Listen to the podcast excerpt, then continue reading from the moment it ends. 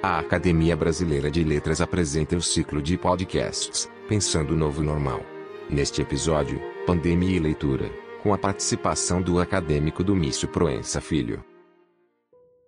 Com satisfação recebi o convite, para mim particularmente honroso, de um ex-aluno do Colégio Pelo Segundo, o professor e mestre em língua portuguesa e literatura nacional, o doutor Promício Proença Filho.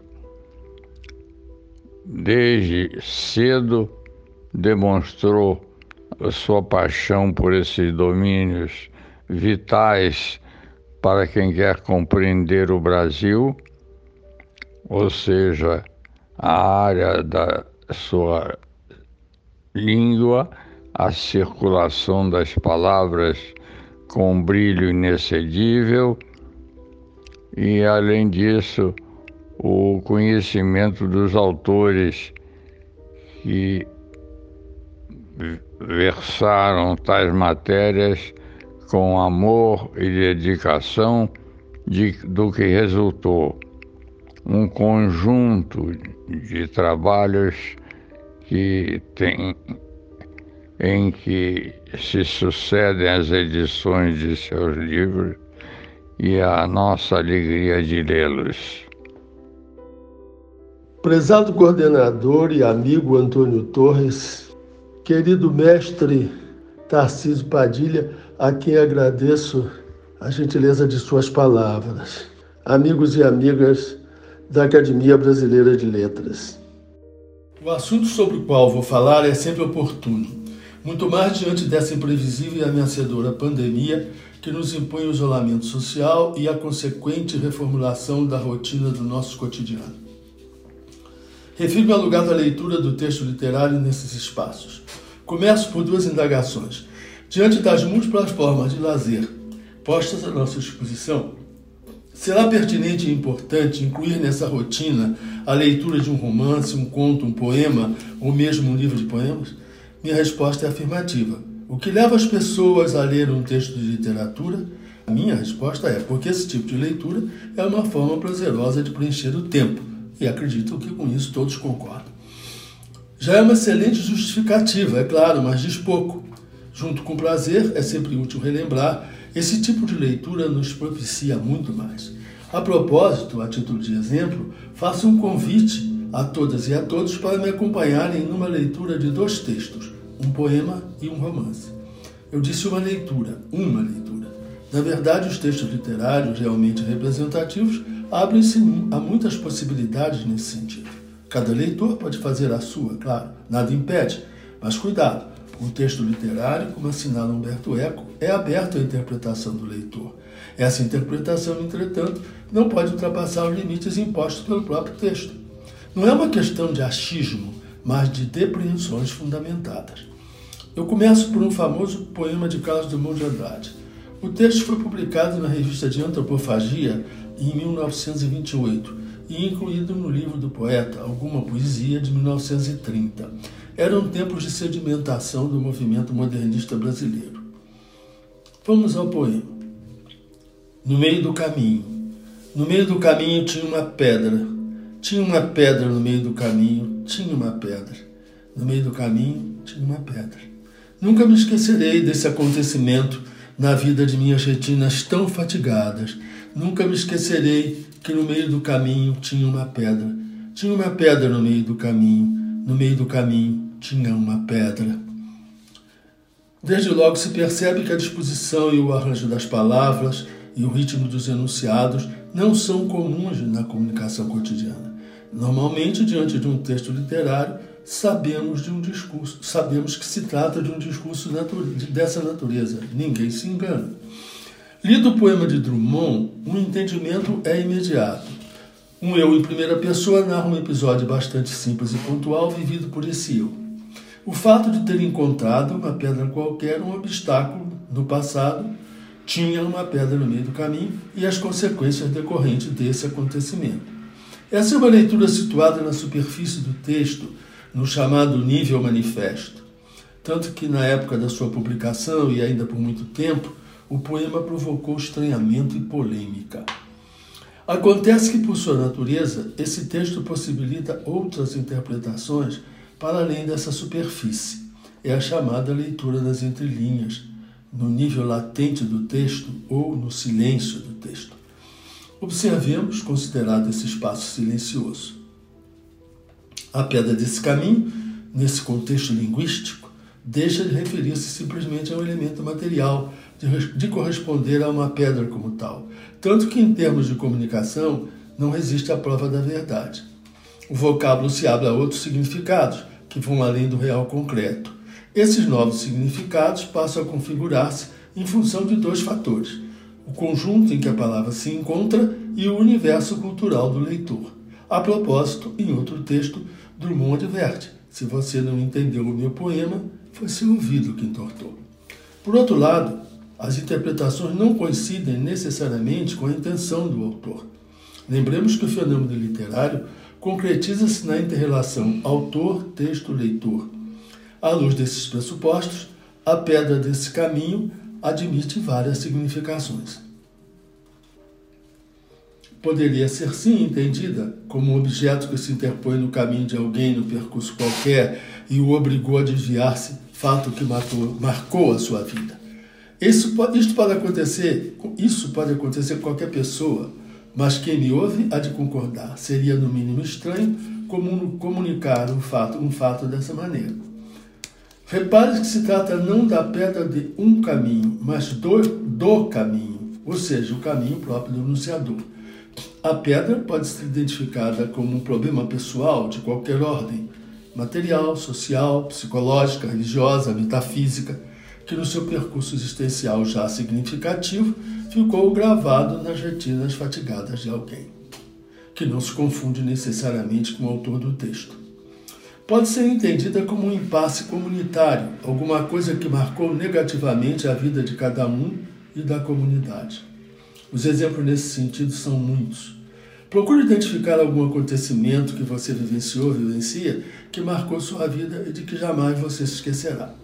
Eles ficam com frequência gravados na memória de todas as pessoas, para além das fronteiras temporais e geográficas, como a queda de uma barragem, um desabamento provocado por causas naturais ou de outra ordem, um terremoto, um furacão, um tornado, uma nuvem de gafanhotos que destrói uma lavoura. E não há, nesse caso, o recurso de desviá-lo para nenhuma nuvem do espaço virtual. A pedra pode identificar ainda um momento na história nacional que mudou negativamente os rumos do país. Pode representar um problema planetário que dificilmente se apagará da memória de todos os habitantes do planeta que o vivenciaram. É seguramente o que representará a Covid-19, uma pedra no meio do percurso da humanidade, no meio do nosso percurso dos começos do século XXI, de meados do século XXI.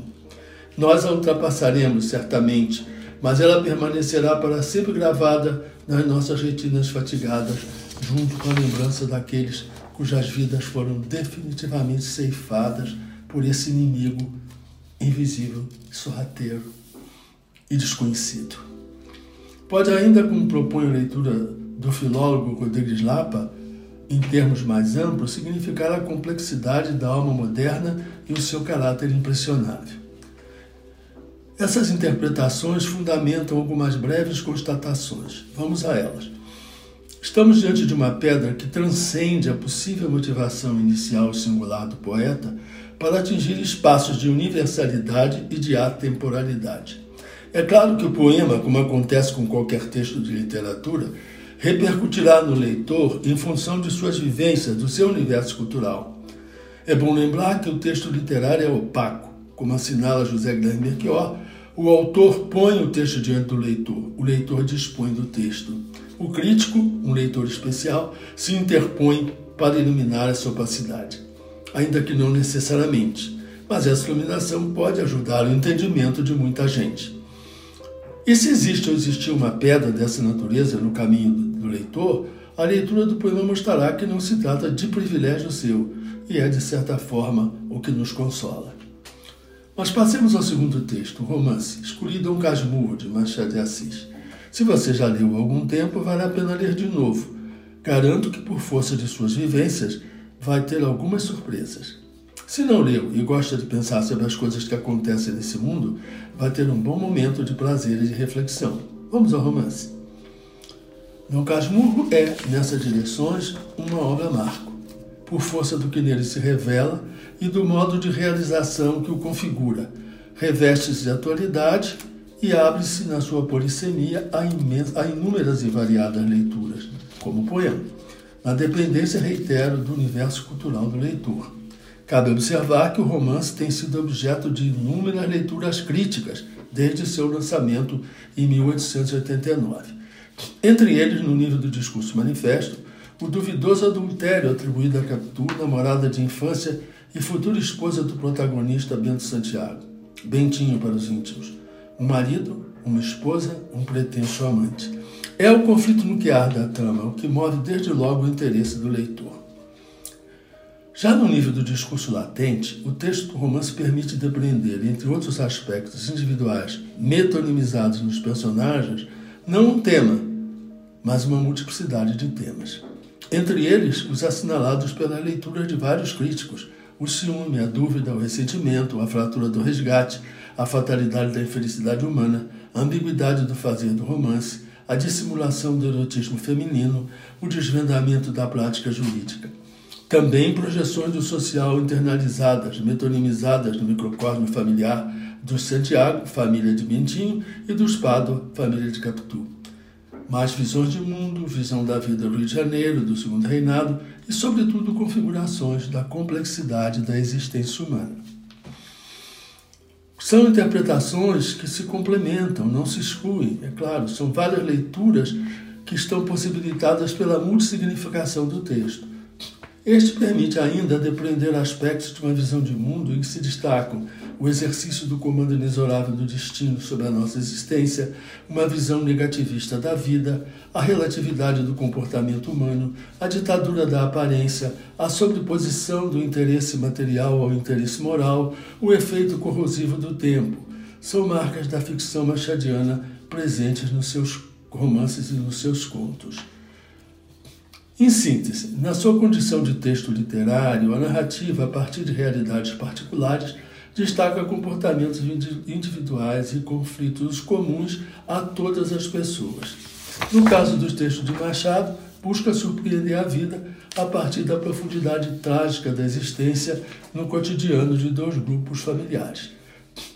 Conduz o leitor a refletir sobre essa visão, com a qual pode ou não concordar mas não deixa de pensar sobre essas circunstâncias. E mais, o talento do escritor é de tal ordem que Capitu se transforma num enigma e passa a integrar o imaginário brasileiro. Afinal, ela traiu ou não traiu Bentinho? Era ou não era mau caráter desde criancinha? Quem tem razão nessa história?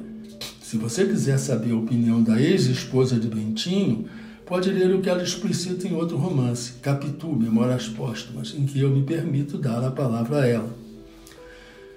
Você vai observar que textos como os de Machado de Assis restauram emocionalmente o passado, nos ajudam a entender o presente e a projetar o futuro, e abrem-se a uma sintonia com os leitores da época em que foi escrito e os leitores de todos os tempos é a marca dos grandes textos de literatura. E vai entender por que a sua obra garante, tanto tempo depois, a sua permanência e a sua atualidade no Brasil e no exterior. Como comprova o recente lançamento em inglês nos Estados Unidos da América das Memórias Póstumas de Blas Cubas, êxito de público e de crítica esgotada na primeira semana de lançamento, que já conta com cinco edições. Em síntese, no texto literário representativo, caracteriza-se, aliado ao prazer da leitura, um mergulho profundo na direção de nós mesmos, como seres individuais, como seres sociais, como seres humanos. Pense no que isso pode significar nesse momento histórico que nos obriga a repensar a vida agora e diante do que vem sendo chamado de novo normal. Na base da representatividade literária que os caracteriza, Vale lembrar algumas características singularizadoras dos textos de literatura. Vamos a elas. A literatura é uma modalidade de linguagem que tem uma língua como suporte. A língua é um sistema de signos, sabemos todos, por meio dos quais uma comunidade concebe e expressa o mundo que a cerca. É a linguagem de uma comunidade. Nessa condição, restringe-se a representação de fatos ou situações particulares. Refere-se a uma realidade pré-existente, caracteriza uma verdade de correspondência. Repito, uma verdade de correspondência. A literatura caracteriza-se quando, ao tratar desses fatos ou situações, dimensiona elementos universais, configura uma verdade de coerência. Repito, uma verdade de coerência. O sentido das palavras nasce do contexto linguístico em que ela se insere. Num texto literário, se configura uma situação que passa a existir, entre aspas, a partir dele como tal. Além disso, nele se revela uma apreensão profunda do ser humano e do mundo, para além da referência. Corresponde a uma transfiguração do real.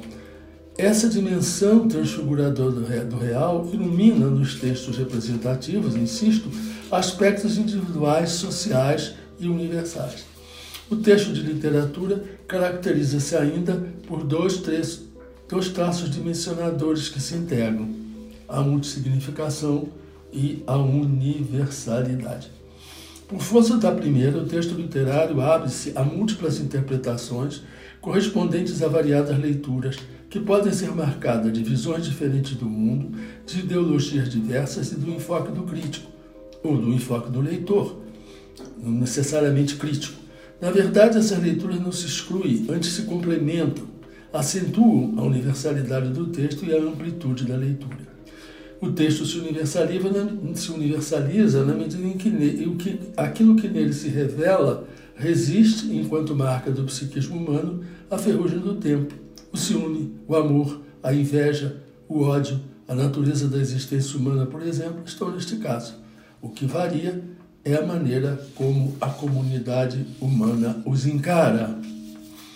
As interpretações, entretanto, precisam ser apoiadas em elementos da linguagem de que se constituem, como eu já afirmei antes.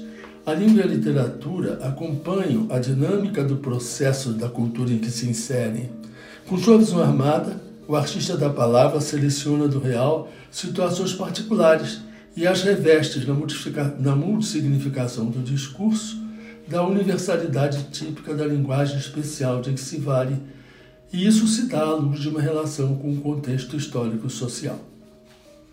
Tudo isso ocorre num processo de constante diferenciamento que permite depreender diferentes visões de mundo. O texto repercute em nós, leitores ouvintes, na medida em que revela, em que revela realidades coincidentes com aquelas que em nós se abriguem na nossa condição de seres sociais. O artista da palavra, copartícipe da nossa humanidade, incorpora elementos dessa dimensão, que nessa condição nos são culturalmente comuns. Por outro lado, só existe literatura onde existe um povo e, consequentemente, uma cultura. A matéria literária é cultural. Uma das mais relevantes funções do artista, aliás, é ajudar o comum das pessoas a estruturar o seu universo cultural. Já se vê a importância da literatura ainda uma vez. Assim entendido, o texto literário envolve dimensões históricas e múltiplas visões de mundo, como eu tenho insistido. O texto de literatura caracteriza também um mergulho na direção da nossa condição de seres individuais, de seres sociais, de seres humanos. E eu termino com uma sugestão. Convide familiares e amigos para a leitura dos poemas Soneto de Separação, de Vinícius de Moraes, e Irene no Céu, de Manuel Bandeira, e de Feliz Ano Novo, Contos de Rubem Fonseca. E aproveitem o isolamento social para discutir suas conclusões, presencial ou virtualmente. Mas, por favor, com a cordialidade de quem aceita a divergência e se abre ao diálogo. Afinal, meus amigos e amigas, viver é compartilhar discursos. Uma coisa eu garanto: vai valer a pena o tempo dedicado à leitura. Muito obrigado. Acompanhe nosso podcast semanal, lançado todas as quartas-feiras durante a quarentena. Acesse nosso site www.academia.org.br/podcast